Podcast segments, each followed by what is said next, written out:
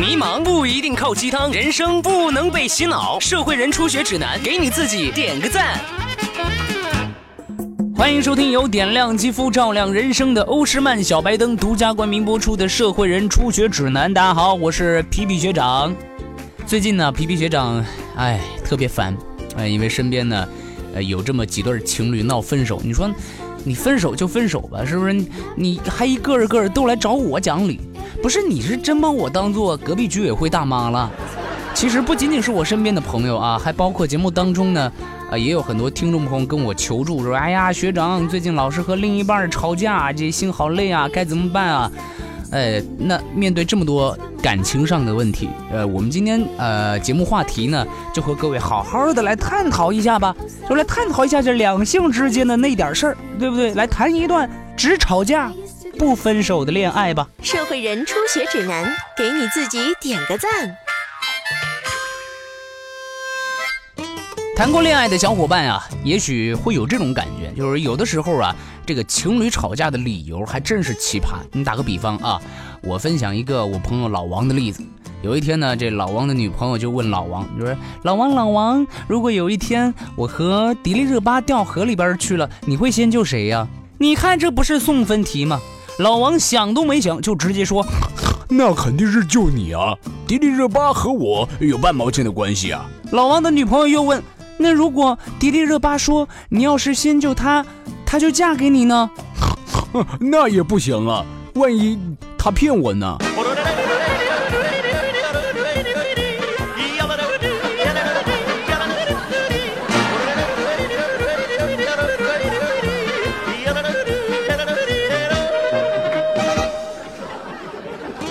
所以经过我的分析啊，这男女之间百分之八十的吵架都是由于男方不会说话导致的。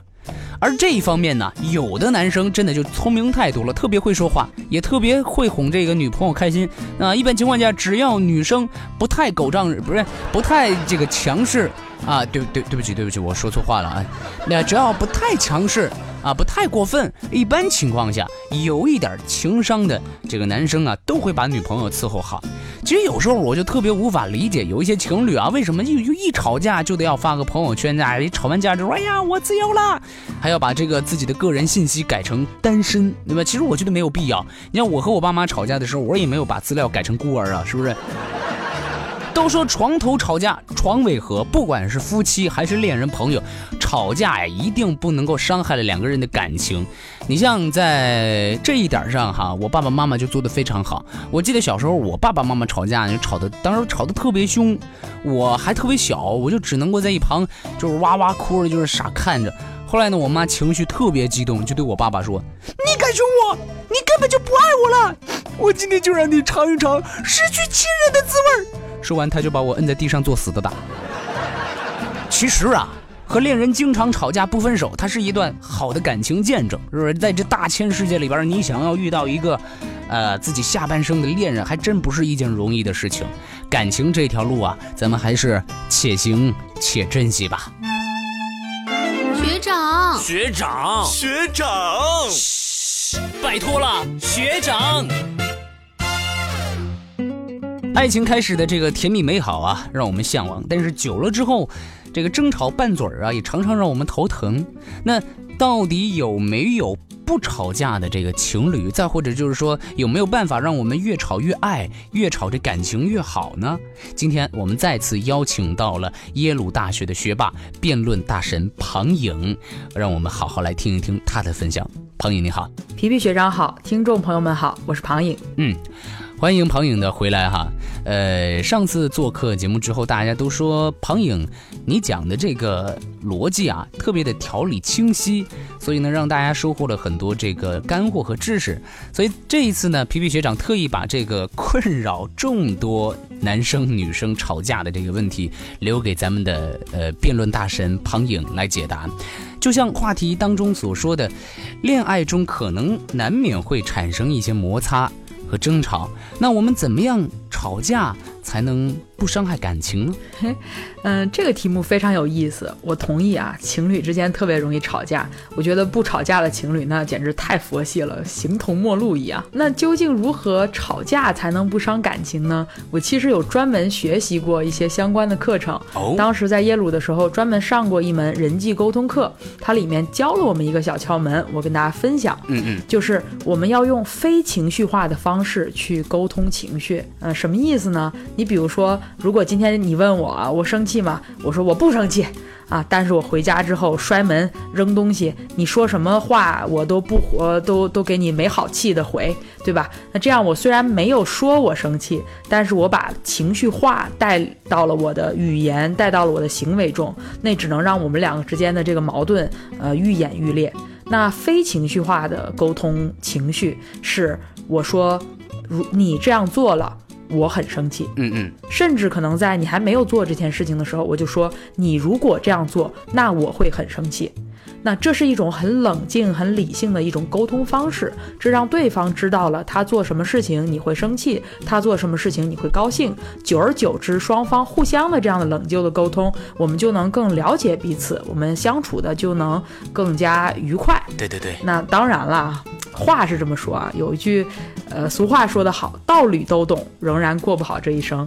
我自己也觉得这个特别难做到，因为我们中国人嘛，就是语言表达是很含蓄的，我们习惯把。东西通过我们的行为啊，其他的东西啊，让对方去领悟到，而不是直接的沟通。嗯嗯那特别是在生气这种事情上，就特别容易火儿越窝越大，或者双方产生了一种冷暴力，呃，完全没有办法沟通的这样的一种情况对，啊。所以包括我在内吧，我也在学习如何去沟通负面情绪，如何理性的去解决矛盾。嗯，是这样的。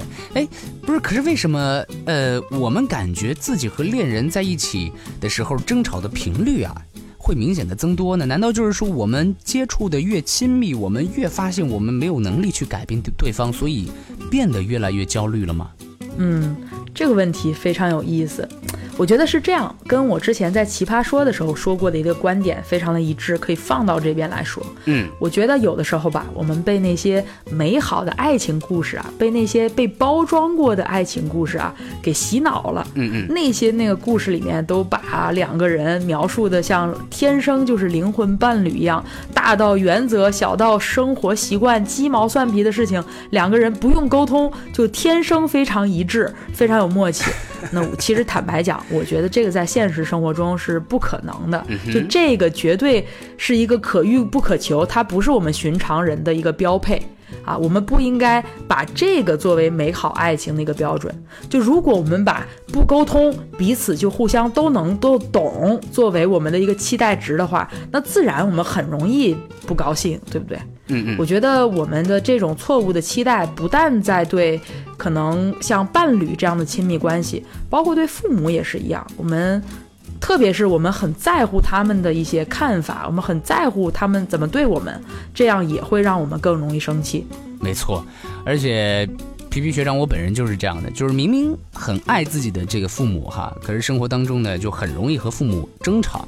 有时候我也在在反思，就是说明明，呃，我在工作当中和外面朋友相处的时候，不是一个特别爱和别人争吵的人，可是怎么一面对和自己关系特别亲密的，你像父母，对吧？有时候就控制不住自己呢。就毕竟不是外人嘛，对吧？啊，我觉得我们可能应该把对外人的那些耐心呐、嗯嗯，啊，把它放到对亲密的人身上。对，如果我们能有这一点动作的话，我觉得可能我们的亲密关系当中的相处会更加的舒服，会更加的有利于我们的沟通。哟，还真是这样。那有没有什么办法可以让我们尽量的去减少争吵？呃，或者说，即使争吵发生了，咱们还是能够不因为争吵伤害到彼此之间的感情呢？嗯，我有一个之前学到的东西跟大家分享吧，就是说我们在沟通的时候，我们看待事情的时候，要把事情想成两个层面，哦一个是任务层面，或者说观点层面，哦另外一个是我们的关系层面或者感情层面。什么意思？你比如说，我今天觉得，嗯，那我男朋友穿的这件衣服不好看，又或者我觉得他去洗衣服洗得太晚了，那个衣服都臭了啊。这其实是一个任务啊，是一个观点层面的讨论。嗯嗯，很多时候我一说你快点把衣服洗了，他就特别生气。为什么？他也不见得是不愿意洗衣服，但是他。他会从我的语气上觉得我可能因为这个事情不爱他了，或者不喜欢他了，就可能这件事情伤害到我们之间的关系了，他就会特别紧张，然后我们就开始吵起来了。对吧？所以有的时候我们沟通的时候要注意我们的语气。你比如说，同样是一句话，我说你去把衣服洗了，是吧？把这个话说的柔和一点，说的带一点感情一点，让对方感到呃我仍然是很爱你的，宝贝，把衣服去洗一下之类的，对不对？如果这样的话呢，呃，我们能够沟通观点和任务层面的东西啊，不伤害关系。嗯嗯，对。其实我们很多时候吵都是因为。好像觉得呃你不够爱我啊，还你还爱不爱我啊之类的，其实不是核心的一些冲突，就都是求关注、求爱，对吧？所以不要吵，吵的太多了，有可能会嗯伤害我们的，对吧？所以不要吵太多，吵太多了可能会有负面效果。没错。这样一想的话，感觉自己 也没吃多少亏，是吧？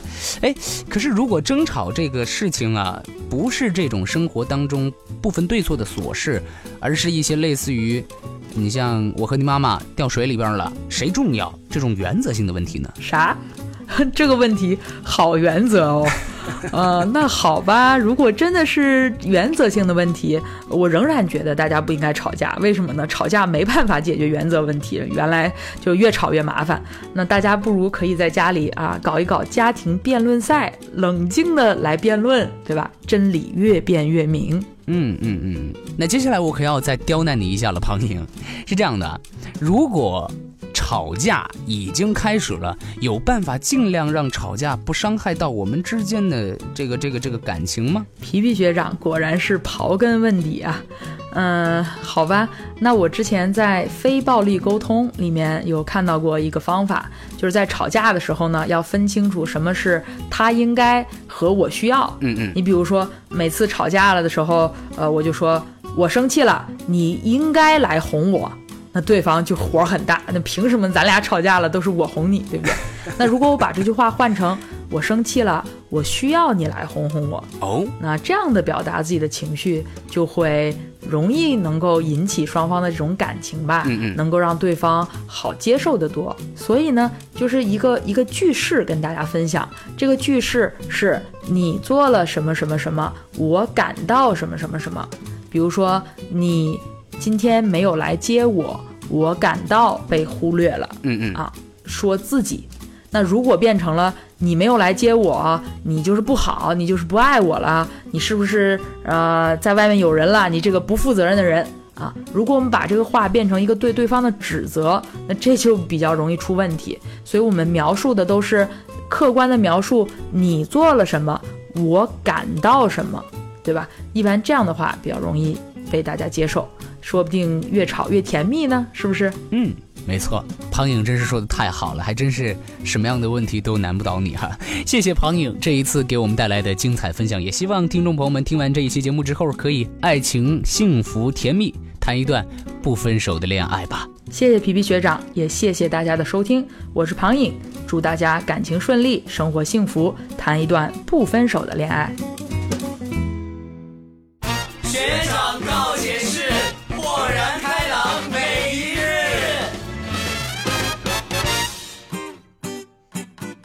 学长告解释：天青色等暴雨问，皮皮学长，我是一名即将毕业的大学生，马上呢要进入社会了。我现在特别担心我的未来，弱弱的问一下皮皮学长，工作之后大概每个月需要多少钱才能够养活自己啊？嘿，这个问题啊。